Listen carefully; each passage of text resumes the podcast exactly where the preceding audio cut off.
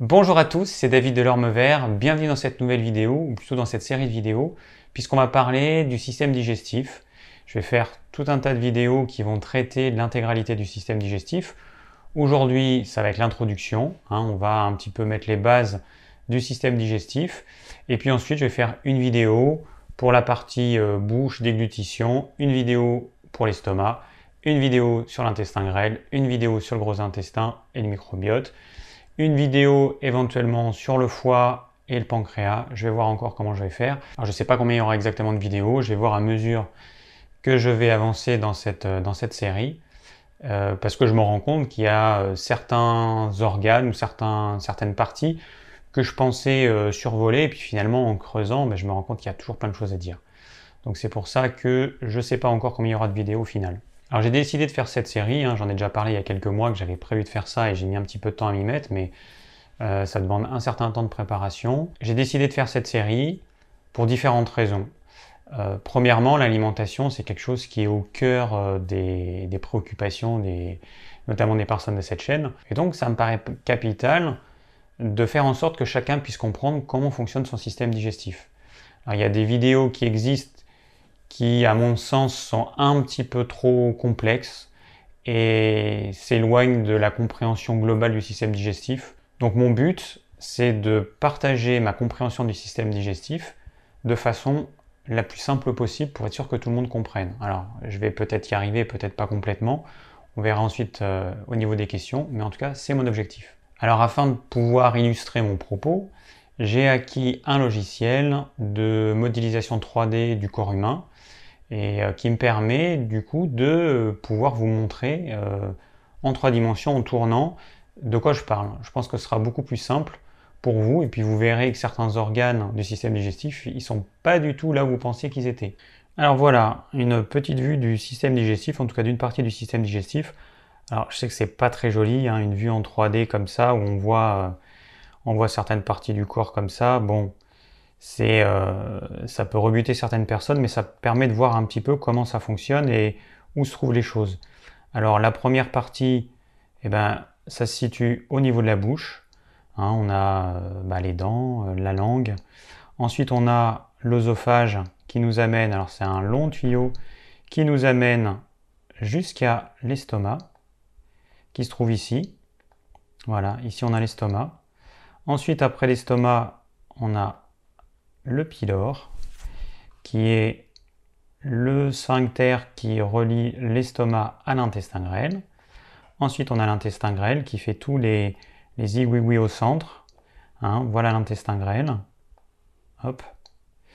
Et puis, l'intestin grêle, il se finit par ici, où on va avoir ici le sécom. C'est le début du gros intestin, la partie du gros intestin ascendant. Donc l'ascendant, ça veut dire qu'il monte. Donc on suit le trajet et le gros intestin monte. Ensuite, on a le gros intestin transverse qui va derrière. Alors c'est vrai qu'on n'imagine pas que ça va derrière. Et puis ensuite, on a le sigmoïde qui fait cette espèce de boucle hein, euh, avec un, petit angle. Voilà, si on se met de côté, on voit mieux. Et puis on a euh, eh ben, le rectum. C'est la partie qui reçoit les matières juste avant d'aller euh, déféquer. Et voilà, et ça finit par l'anus. Alors si on rajoute la vessie, eh ben on se rend compte, alors ça on va masquer par exemple cette partie-là, voilà. On se rend compte que en fait le sigmoïde et le rectum, ils se trouvent derrière la vessie. Hein, on aurait plutôt tendance à croire que c'était peut-être devant. Non, c'est derrière la vessie. Alors dans cette coupe qu'on a vu, eh ben, il, manque, euh, il manque quelques organes qui sont importants dans la digestion. Il manque notamment le foie, la vésicule biliaire qui se trouve juste en dessous, et on a le pancréas qui sécrète les euh, enzymes qui nous permettent de digérer nos, aliments. Alors voilà, on tourne autour, on voit que le pancréas en fait est derrière l'estomac. L'estomac est ici en version atténuée, là en bleu, et le pancréas, il est derrière l'estomac. Voilà, si on, maintenant on rajoute une vue avec le squelette, euh, là on a à peu près tout. Donc euh, on a même la rate qui se trouve derrière l'estomac aussi, hein, la rate qui est ici en, en, bleu maintenant puisque j'ai cliqué. L'estomac, on voit un petit peu comment il est fait à l'intérieur, avec ces espèces de replis. Et puis on a même le cœur qui apparaît.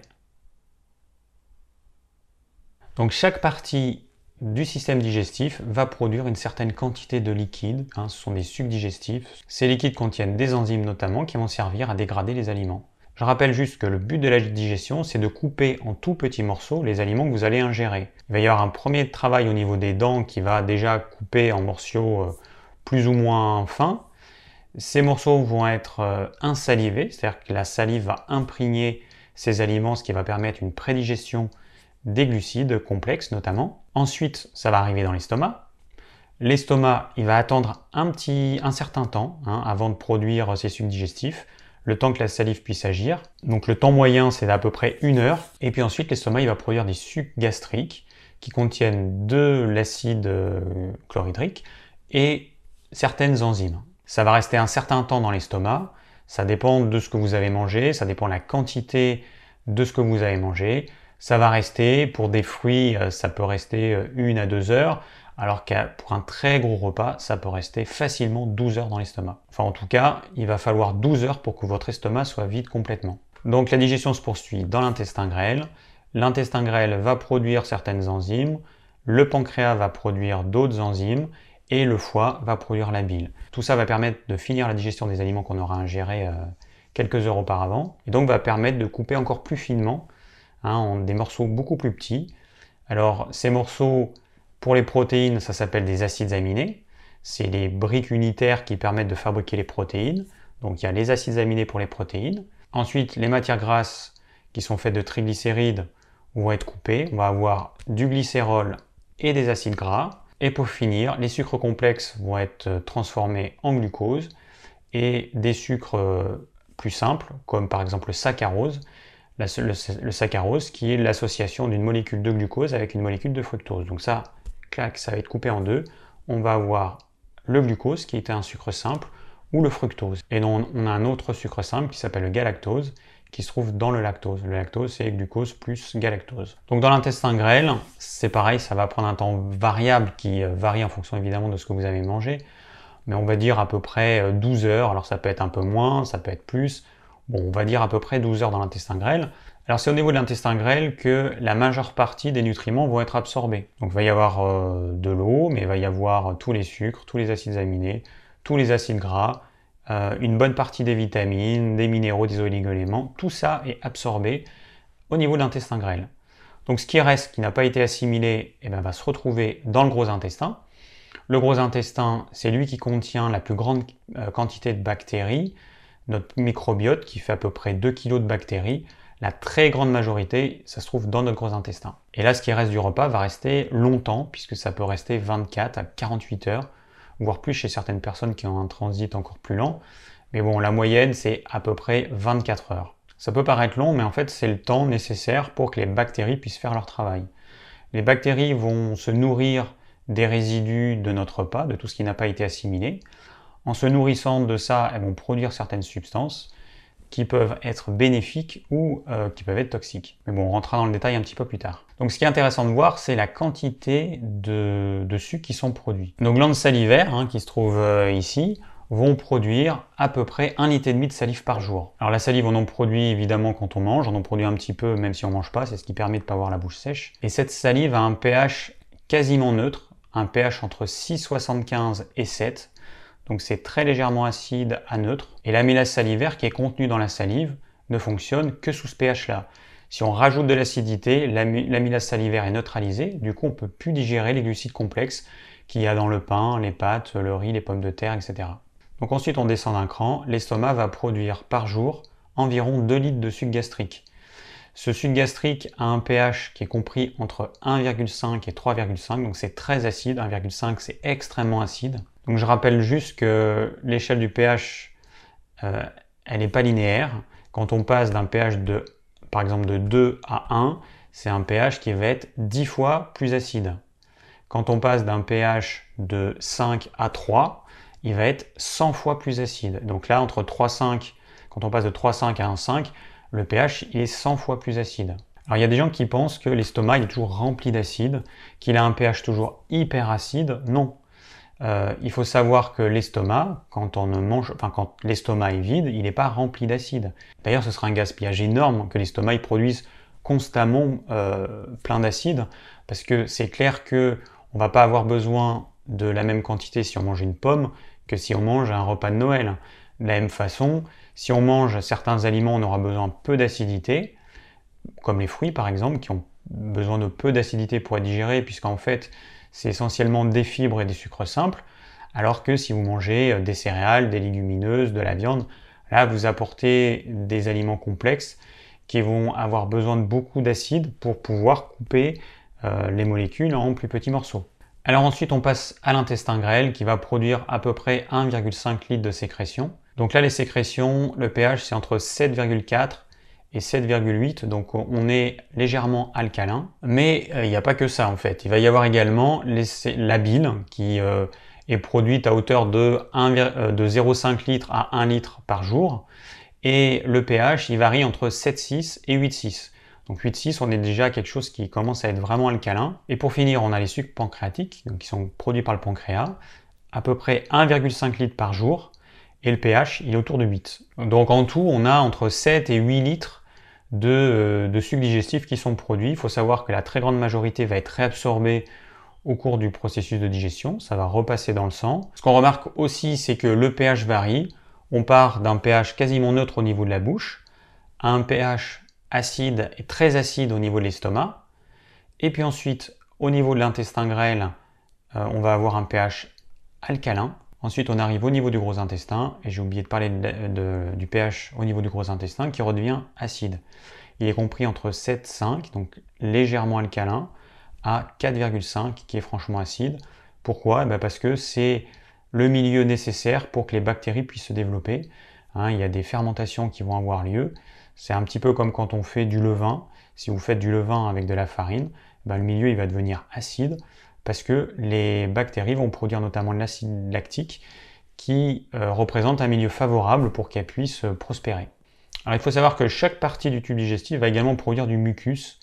Ce mucus, il sert à protéger la muqueuse. Donc au niveau de l'estomac, on a un mucus qui permet de protéger les cellules de la muqueuse contre euh, l'acide chlorhydrique et également contre les sucs digestifs.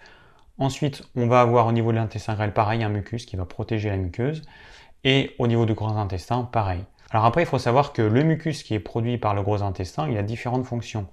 La première fonction, c'est de euh, lubrifier pour que les matières puissent s'évacuer plus facilement, c'est de protéger également la membrane, mais c'est également aussi de nourrir le microbiote intestinal, donc de, nourrir les bactéries quand il n'y a pas assez d'aliments, euh, enfin de déchets plutôt de l'alimentation qui arrivent au niveau du gros intestin. C'est pour ça que même quand on jeûne, et du coup quand on mange rien du tout pendant X jours ou X semaines, notre, euh, gros intestin va produire ce mucus qui va permettre de nourrir les bactéries qui vont rester à un état euh, un petit peu d'hibernation mais qui vont pas mourir. Après, ce qui est intéressant de voir aussi, c'est le temps de renouvellement des cellules du système digestif qui est assez court. Hein. donc l'osophage, hein, le tuyau qui relie euh, le fond de la gorge à l'estomac, c'est à peu près 8 jours. Hein. Les cellules se renouvellent tous les 8 jours.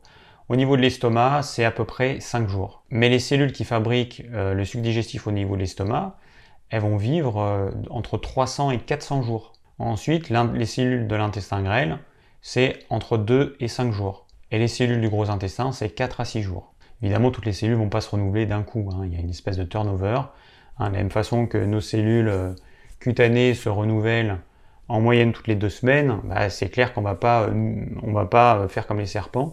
Hein, on va pas perdre notre peau euh, complètement au bout d'un certain temps. Simplement, il y a une partie des cellules qui vont être renouvelées, d'autres pas. Donc la digestion est un processus hyper complexe qui dure entre 30 et 72 heures suivant les personnes. Hein, en moyenne, on va dire 48 heures entre le moment où vous avalez un aliment et puis le moment où vous allez l'évacuer par les selles. Alors la vitesse du transit, elle est modulée par euh, trois choses principales. Notre système nerveux, qui commande euh, le tube digestif, notre microbiote, qui interagit avec le système nerveux et qui peut accélérer ou ralentir le transit, et, et ben évidemment les aliments qu'on va manger. Il est clair qu'il y a certains aliments qui vont accélérer le transit, par exemple si on mange beaucoup de fibres, et puis il y a des aliments qui vont ralentir le transit. Alors ensuite, au niveau des intestins, on a 200 millions de neurones. C'est à peu près euh, le cerveau d'un chien. Et ces neurones, qu'on appelle système nerveux entérique ou deuxième cerveau, et ces neurones sont indispensables pour pouvoir gérer la digestion. Parce que c'est vraiment un processus hyper complexe, on s'en rend pas compte. On mange, euh, et puis bah, il se passe ce qui doit se passer. Des fois ça se passe bien, des fois ça se passe moins bien. Mais on ne se rend pas compte des relations qu'il y a entre le système digestif et le cerveau. Et cette relation, eh ben, euh, c'est euh, grâce à notre deuxième cerveau qu'elle peut se faire. Notre deuxième cerveau est en constante relation avec le cerveau du haut grâce au système nerveux sympathique et parasympathique. Donc en fait, c'est quoi le système nerveux sympathique et parasympathique? Ben, Ce sont des nerfs euh, et des ganglions. Donc les ganglions, c'est un amas de neurones. Ce sont des voies de communication euh, entre notre cerveau et puis euh, le reste du corps. Alors le système nerveux sympathique, c'est celui qui euh, est utilisé quand on est en état de stress, quand on est dans l'action. Et le système parasympathique, lui, va être mis à contribution quand on est au repos, quand on se détend, quand on dort. En fait, la digestion est gouvernée par le système nerveux parasympathique. Quand le système nerveux parasympathique ne fonctionne plus, c'est le système nerveux sympathique qui prend, le, dessus, et du coup la digestion va mal se faire ou elle va être carrément bloquée. Les deux systèmes ne peuvent pas fonctionner en même temps. Hein. C'est la pédale d'accélérateur et la pédale de frein. Soit vous accélérez, soit vous freinez, mais si vous faites les deux en même temps, il va y avoir un gros problème. Donc en conclusion, si vous voulez bien digérer, bah, il faut que vous soyez au calme. Hein. Il faut que vous soyez dans un état de détente, sinon vous allez mal digérer, tout simplement. Alors on va voir, j'en parlerai un petit peu plus tard, mais je vais juste euh, introduire un petit peu le microbiote. Donc au niveau de notre euh, tube digestif, on a ce qu'on appelle un microbiote. Alors des bactéries, on en a de la bouche jusqu'au gros intestin, euh, des quantités plus ou moins différentes. Donc là, je vous montre par exemple les quantités qu'il y a aux différents niveaux. Dans l'estomac, il n'y en a quasiment pas, parce que l'acide L'acide chlorhydrique va détruire les bactéries de façon périodique. Alors je le répète, hein, l'estomac n'est pas toujours rempli d'acide chlorhydrique. Donc on va avoir des bactéries qui vont se développer un petit peu. Et puis quand on a le pic d'acide chlorhydrique, elles vont être détruites. Il va n'y en avoir quasiment pas. Et puis voilà, en fait, le taux de bactéries au niveau de l'estomac, il varie un petit peu, mais il y en a au final très peu par rapport à ce qu'il peut y avoir dans le gros intestin. Donc le microbiote, qu'on appelait avant flore intestinale, le microbiote, c'est l'ensemble des bactéries qu'on héberge et qu'on nourrit et avec lesquels on a une relation euh, symbiotique.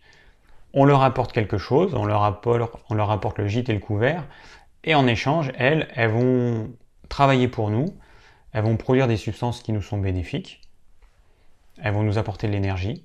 Donc ces bactéries elles vont se nourrir de tous les déchets de l'alimentation, notamment des fibres, et de ce qu'on aura mal digéré. Parce que ce qui se passe, je parle souvent dans mes vidéos d'indigestion en disant que si vous mélangez telle et telle chose, ça va créer une indigestion. Sur le moment, vous n'allez pas sentir grand-chose. Mais ce qui n'est pas complètement digéré, c'est-à-dire ce qui n'est pas coupé en morceaux suffisamment petits pour que ça puisse traverser la membrane intestinale, qui a des tout petits trous, eh bien, ça va se retrouver dans le gros intestin. Ces substances, elles vont être dégradées par les bactéries. Sauf qu'il y a certaines euh, euh, substances qui n'auraient jamais dû être là mais elles sont là, les bactéries vont faire leur job, et en dégradant ces substances, eh ben, elles vont produire certaines molécules qui peuvent nous être toxiques ou irritantes.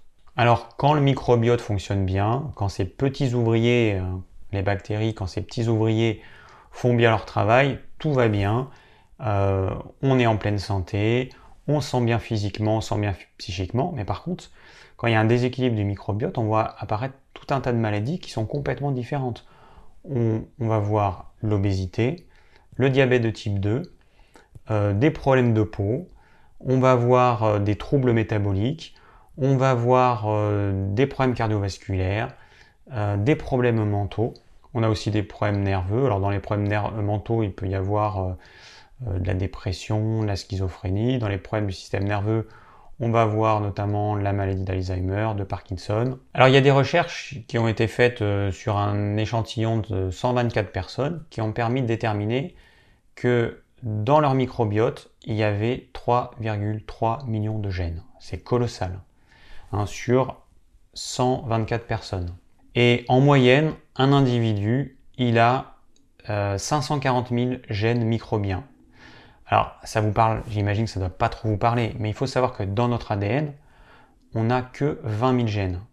Donc, dans notre ADN, qui est censé euh, être le plan de fabrication de notre corps et de tout, tout ce dont on pourrait avoir besoin, on n'a que 20 000 gènes. Dans nos intestins, on en a 540 000. Alors, un gène, c'est quoi? Un gène, c'est le plan de fabrication de quelque chose. C'est généralement le plan de fabrication d'une protéine. Ça peut être une enzyme, ça peut être un neuromédiateur, ça peut être une protéine, voilà. C'est le plan de fabrication de quelque chose qui nous est utile. Donc notre ADN, tout au long de notre vie, il ne va pas bouger. En revanche, l'ADN bactérien, lui, il peut évoluer. Pour vous compreniez, un gène, ça équivaut à un outil. Imaginez votre caisse à outils, vous avez 20 000 gènes. Alors on va diviser les chiffres par 1000, parce que peut-être que ce sera plus parlant. Vous avez, au lieu de 20 000, on va dire, vous avez 20 outils dans votre mallette, à vous, avec votre ADN, vous avez 20 outils. Et vos bactéries vous en apportent 540 outils. Vous vous rendez bien compte que si vous voulez bricoler, eh bien vous aurez infiniment plus de possibilités avec ces 540 outils qu'avec juste 20 outils. Donc ces bactéries vont être capables par exemple de digérer les fibres que notre système digestif n'est pas capable de digérer normalement. Elles vont être capables de fabriquer des molécules antioxydantes, antitoxiques, de fabriquer des substances qui nous sont bénéfiques, vont pouvoir transformer les fibres en énergie, etc., euh, etc. Et il y a des personnes qui vont avoir certaines capacités, qui pourront digérer par exemple euh, correctement les glucides complexes, et puis il y a d'autres personnes, enfin en tout cas les déchets des glucides complexes qui n'auront pas été assimilés, et il y a d'autres personnes qui n'en seront pas capables. Par exemple, on s'est rendu compte que les Japonais qui consomment euh, des algues ont un microbiote qui leur permet de digérer complètement les algues et d'en extraire tous les nutriments et ce qui n'est pas digéré par le tube digestif, eh ben, il y a certaines fibres qui vont être euh, transformées en énergie par les bactéries de leur microbiote. Donc je le répète, la différence entre les gènes qu'il y a dans notre ADN et les gènes qu'il y a dans notre microbiote, c'est qu'il y en a beaucoup plus dans le microbiote, donc il y a beaucoup plus de possibilités. Ensuite, notre microbiote, il peut évoluer, alors que notre ADN, il ne va pas bouger tout au long de notre vie. Et donc, au niveau évolutif, le fait de pouvoir compter sur nos bactéries, c'est extrêmement précieux. Bon, après, j'en ai pas parlé, mais j'en parlerai plus tard, mais notre microbiote, il joue un rôle absolument capital euh, dans notre système immunitaire. D'ailleurs, les deux tiers des cellules euh, immunitaires, elles se trouvent dans nos intestins, c'est pas pour rien. Alors, j'en parlerai peut-être un petit peu plus tard, mais au cas où j'oublierai, je vais en parler maintenant. Il faut savoir que euh, les protéines dont on a besoin ne viennent pas uniquement de notre alimentation. Notre corps va déjà recycler les enzymes digestives, qui sont des protéines. Donc les enzymes digestifs ne vont pas être gaspillées et éliminées, ce sont des protéines, elles sont précieuses. Une fois qu'elles auront agi et qu'elles seront inactives, eh ben, elles vont être dégradées en acides aminés et vont pouvoir être réassimilées. ensuite, notre corps, il va digérer et il va assimiler nos cellules mortes. Hein, il faut savoir que chaque jour, euh, notre corps renouvelle environ 300 milliards de cellules, donc c'est soit des cellules mortes, soit des cellules abîmées. Bon, après, évidemment, tout c'est pas au même rythme. Hein. Euh, comme j'en ai parlé tout à l'heure, il y a des cellules qui vont se renouveler plus rapidement et d'autres euh, plus lentement. Hein, on a à peu près 200 variétés de cellules différentes euh, au niveau du corps humain. Et ces cellules, vont composer les tissus, les organes qui composent notre organisme. Bon, pour finir, on va également assimiler les bactéries mortes qui euh, composent notre microbiote intestinal. Je rappelle que le microbiote, il va de la bouche jusqu'au gros intestin. Et donc, bon, la majeure partie des bactéries se trouvent au niveau du gros intestin mais on a des bactéries dans tout le tube digestif. Et donc ces bactéries qui vont être tuées, euh, notamment par les sucs digestifs, eh ben, elles vont représenter une petite source de protéines qui représente quelques grammes par jour. Il faut savoir que quand on jeûne, on va économiser encore plus les protéines. Et quand on fait le jeûne intermittent, en tout cas avec un repas par jour, c'est pareil on va mieux assimiler les protéines et du coup on aura besoin de moins en manger. Voilà donc c'était une première vidéo avec une vision d'ensemble sur le système digestif. J'espère que j'ai pas été trop technique. Euh, n'hésitez pas à me le dire en commentaire. J'essaie de pas utiliser des mots trop compliqués parce que ça sert à rien. Hein, le but c'est pas de vous embrouiller, le but c'est que vous compreniez dans la globalité comment ça fonctionne. Euh, bah, du coup, en fonction de vos remarques, je, m'ajusterai pour les prochaines vidéos, sachant que la prochaine vidéo, ce sera la bouche, l'œsophage, et, euh, et en fait, il y a déjà beaucoup de choses à dire rien qu'à ce niveau-là. Merci d'avoir suivi cette vidéo, j'espère qu'elle vous aura plu. N'hésitez pas à me poser des questions, à me dire ce que vous en pensez. Je vous rappelle que dans la description de cette vidéo, vous avez, comme d'habitude, le plan, la liste de mes anciennes vidéos. Si vous désirez soutenir cette chaîne, j'ai un compte Tipeee, donc il vous permet de faire un don à partir de 1 euro. Si vous désirez recevoir gratuitement mes conseils pour une alimentation saine, c'est également dans la description. Et je vous dis à très bientôt pour de nouvelles vidéos et pour euh, la suite de cette série sur euh, le système digestif.